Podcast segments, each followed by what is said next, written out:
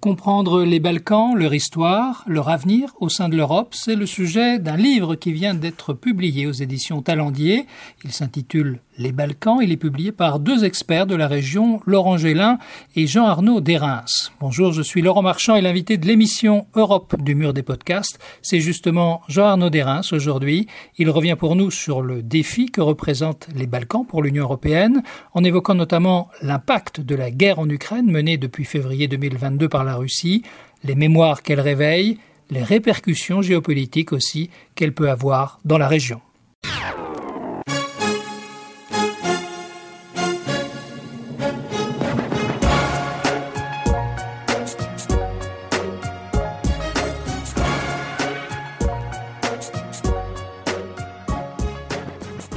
Jean de Reims, bonjour. Bonjour. Vous publiez aux éditions Talendier Les Balkans, carrefour sous influence avec euh, Laurent Gélin. Les Balkans sans question, en quelque sorte, pour comprendre cet endroit stratégique, ce lieu de, de frontières et de fractures euh, au cœur de l'Europe. Euh, comment la guerre en Ukraine impacte-t-elle les questions balkaniques et comment est-elle vécue dans les pays des Balkans eux-mêmes?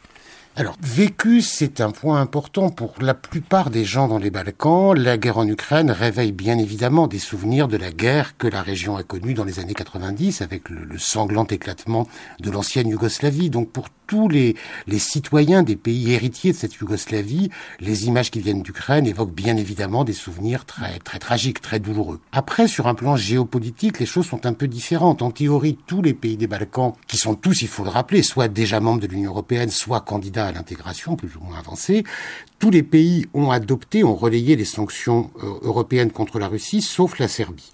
Et là, pour le coup, c'est un cas un petit peu particulier.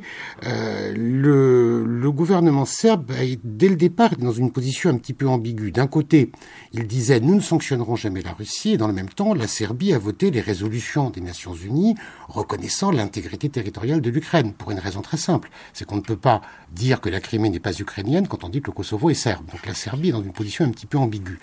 Par contre, ce qui me semble le plus, le plus grave, c'est que 15 mois après le début de, de l'invasion russe, euh, on ne parle même plus, on ne demande même plus à la Serbie de sanctionner la Russie. Moi, au départ, je pensais que c'était une sorte de baroud d'honneur, qu'au bout d'un mois ou deux, en faisant des contorsions rhétoriques, diplomatiques, la Serbie serait alliée à ces sanctions. Or, elle ne l'a pas fait. Du coup, le président serbe, le très autoritaire Aleksandar Vucic, a remporté une bataille tactique évidente c'est pas quelque chose ni qui va changer le cours de la guerre en Ukraine, ni qui va mener la Serbie bien loin, mais il a réussi à ne pas sanctionner la Russie au point qu'aujourd'hui, même les Européens ne le, ne le, lui demandent même plus. Et ça, ça veut dire qu'en réalité, Vucic a réussi en quelque sorte à renverser la table, puisqu'au lieu de faire l'objet de pression des Européens ou des Occidentaux, des Américains également, ben, la situation est inverse. Aujourd'hui, tout le monde le courtise pour qu'il ne dérive pas trop euh, du côté de du côté de Moscou. Donc du coup, sur des dossiers importants comme le Kosovo, mais sur des dossiers très essentiels, comme l'état de droit, qui est de plus en plus attaqué en Serbie, les libertés des médias, enfin l'ensemble de ce qui fait la société, sur lequel le régime serbe est de plus en plus autoritaire, Aleksandar Vucic a à nouveau son argument, ne me critiquez pas, sinon je vais aller regarder un peu plus du côté de M. Poutine, et tout le monde aussitôt a très très peur de cette évolution, et passe euh, à Vucic tout ce qu'il a envie de faire passer. Quel est actuellement le degré d'influence et de pénétration des intérêts russes en Serbie et au Monténégro alors, il faut bien être conscient du fait que euh, pour tous les pays de la région, le premier partenaire économique est de très loin est l'Union européenne et que tous ces pays sont théoriquement candidats. La Serbie a ouvert tous ses chapitres de négociation. La Serbie et le Monténégro sont théoriquement, c'est devenu malheureusement très théorique tout cela, mais les deux pays les plus avancés dans le processus d'intégration. Euh, il y a ensuite euh, une réalité qui est que euh, Belgrade est la seule capitale européenne à avoir toujours des vols réguliers avec Moscou, ce qui est la conséquence du fait que la Serbie n'a pas pris de sanctions. Donc dans un premier temps, il y a eu beaucoup de Russes qui sont arrivés à Belgrade, euh, des Russes qui ne voulaient pas faire la guerre, des opposants à Poutine. Il y a une communauté russe qui s'est créée à Belgrade de gens plutôt hostiles au régime de, de Vladimir Poutine. Euh, ça a néanmoins eu des conséquences un petit peu particulières. Par exemple, l'immobilier a complètement explosé à Belgrade avec des phénomènes Airbnb, enfin ce que l'on peut rencontrer dans beaucoup de, hélas, dans beaucoup de régions du monde. Euh, mais aujourd'hui, il y a de plus en plus d'entreprises russes qui s'installent à Belgrade. Et en réalité, là aussi, c'est, je dirais, un ça va pas changer euh, radicalement l'économie de la Serbie, on n'en est pas là. Mais enfin, par exemple, il y a l'équivalent du Google russe qui est en train de s'installer à Belgrade avec un projet de création de plusieurs milliers d'emplois. Donc c'est tout de même des choses qui sont très très considérables. Dans le cas du Monténégro, c'est un tout petit peu différent. La côte monténégrine est très fréquentée par, là pour le coup, des Russes qui ont plus d'argent, euh, mais également des Ukrainiens. Et vous avez des villes du littoral comme Herzegovine où c'est une cohabitation sans heurts, hein, d'après ce que j'ai pu constater, entre énormes 4x4 euh, russes et ukrainiens, d'oligarques, hmm. euh, y compris d'Ukrainiens qui théoriquement devraient peut-être plutôt être au front, mais qui se retrouvent très bien sur la côte monténégrine. Il y a beaucoup de recyclage au Monténégro de recyclage de bah, d'argent. Alors, alors, alors, le Monténégro, le Monténégro effectivement, qui est un petit pays, a depuis très longtemps joué un, un rôle de, de point de rencontre et de, de nœuds de, nœud de beaucoup de trafic. Ça, c'était avec la, complicité active, voire la participation du, du, régime de Milo Djukanovic, qui est resté au pouvoir 32 ans sur ce petit pays. Euh, le Monténégro est le seul pays où ça soit le même parti, c'est-à-dire le Parti communiste transformé en Parti démocratique des socialistes, qui soit resté au pouvoir de 1945 à 2020. Sauf qu'aujourd'hui, ce régime est tombé. Euh, le Monténégro a engagé une alternance depuis 2020. Beaucoup de gens étaient très inquiets, pensaient même que le pays pouvait sombrer dans la guerre civile. Il n'en a rien été. Je pense que sur beaucoup de dossiers, le Monténégro est en train, euh, de manière euh, presque inattendue, de tourner la page, et en tout cas de s'orienter vers une forme de normalisation de la vie politique et de la vie économique. Est-ce qu'en Bosnie-Herzégovine, un conflit peut redémarrer à tout moment ou pas? Non, clairement. Alors déjà, je pense qu'il n'y aura pas de nouvelle guerre dans la région pour une raison simple et un petit peu cynique, qui est que toutes les populations des Balkans s'en vont massivement, quittent massivement la région, et ça c'est le principal défi social, politique à tous les pays de la région, y compris ceux qui sont déjà membres de l'Union européenne, comme la Croatie. Et alors ensuite, c'est très simple, vous ne pouvez pas faire la guerre s'il n'y a plus de jeunes c'est aussi bête que ça. Donc l'hypothèse d'une nouvelle guerre, je ne la pense pas très très crédible, ni en Bosnie, ni au Kosovo, ni nulle part ailleurs dans la région. Par contre, depuis les accords de paix de Dayton, qui ont mis fin à la guerre en 1995, le système politique bosnien a été est un système bloqué où les clés du pouvoir ont été données aux partis ethno-nationalistes, serbes, croates ou bosniaques, qui ont un, tout intérêt au maintien permanent de ce statu quo d'institutions totalement non fonctionnelles. Euh, ces partis ethno-nationalistes ont besoin d'un climat de tension permanente. Alors, si l'on regarde ensuite la, chronologie plus courte, il y a des choses un petit peu étonnantes. Par exemple, la Bosnie semblait sur le bord de l'éclatement en raison des velléités sécessionnistes du dirigeant nationaliste serbe Milorad Dodik à l'automne 2021. Euh, et, et, puis la guerre en Ukraine a commencé justement. Du coup, je dirais que ça fait passer au second plan la Bosnie-Herzégovine. Milorad Dodik a aussi compris qu'il ne pouvait surtout pas compter sur un soutien décisif de Vladimir Poutine, qui n'avait juste pas les moyens parce qu'il était occupé ailleurs. Et la guerre en Ukraine a eu l'effet paradoxal de calmer un petit peu, au moins à court terme, les velléités sécessionnistes euh, serbes. Néanmoins, le système demeure le même, mmh. et ces velléités sécessionnistes serbes, mais également croates, reviennent en permanence. Ça fait partie de ce jeu. Mais l'objectif, c'est, ça serait plutôt de parler toujours de tout, tout envoyer valser pour que rien ne bouge. C'est plutôt ça la clé du système en Bosnie-Herzégovine.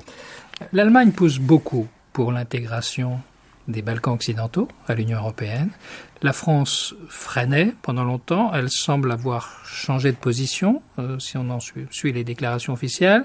Euh, quel est l'avenir de ces pays dans leur processus d'intégration? Alors les choses sont tout de même euh, objectivement totalement bloquées. Il faut bien le reconnaître. Au début des années 2000, on disait, les plus pessimistes disaient, mais les pays des Balkans ne rentreront pas dans l'Union européenne avant 2010.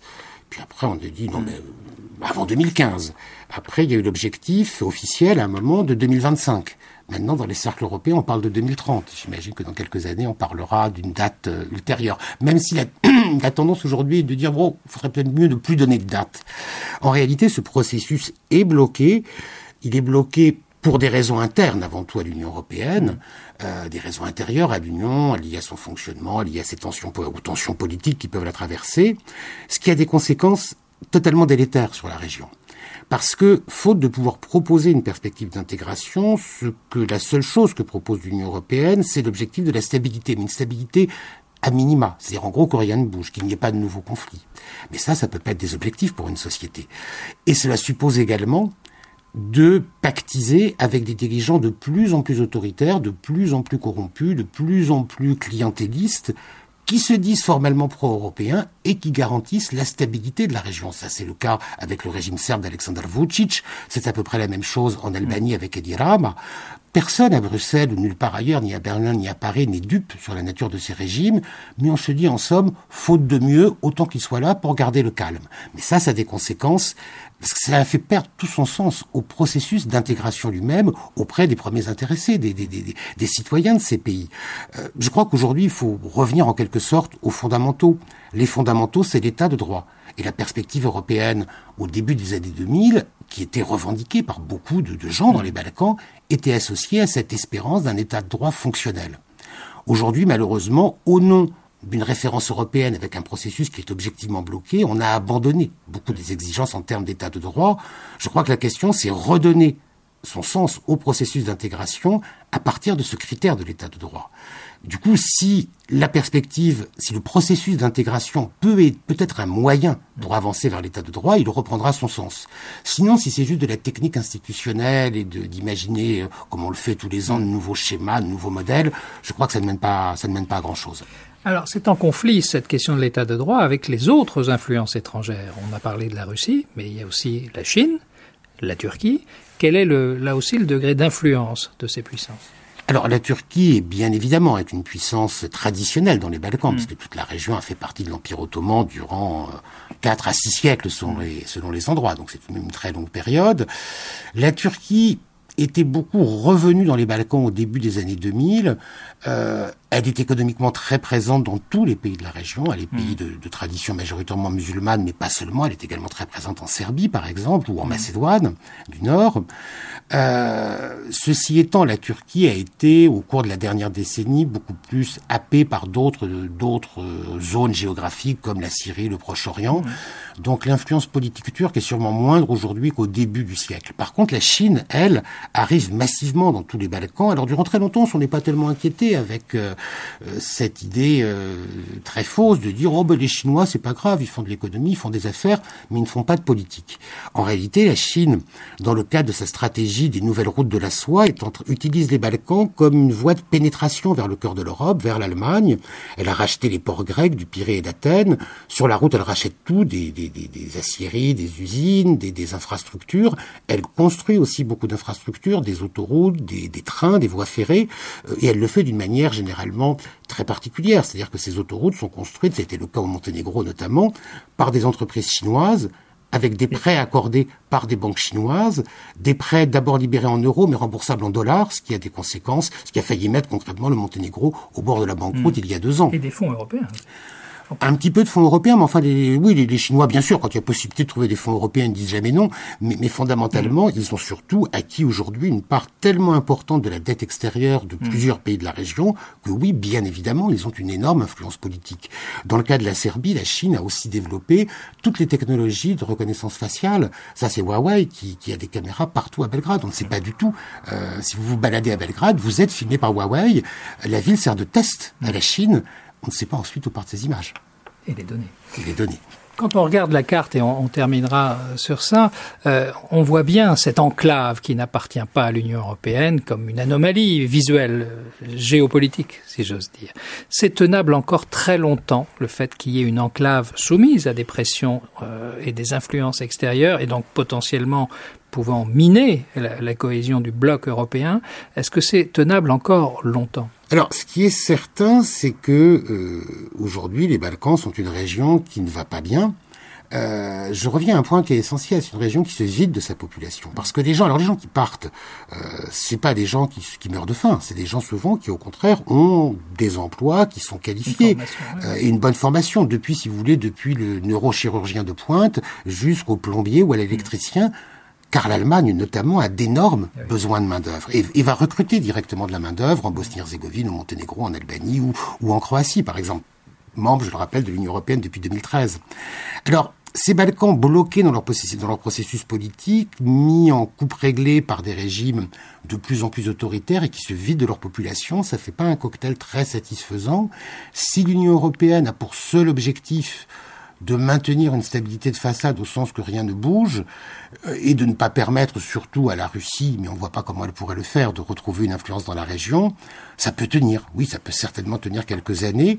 Combien de temps, je n'en sais rien, et en tout cas, c'est pas une perspective très très intéressante, je dirais, ni pour les citoyens des pays des Balkans eux-mêmes, ni pour l'ensemble des citoyens européens. Jean-Arnaud de Reims, merci beaucoup. Euh, je rappelle que vous publiez avec Laurent Gélin Les Balkans, Carrefour sous influence aux éditions Talendier.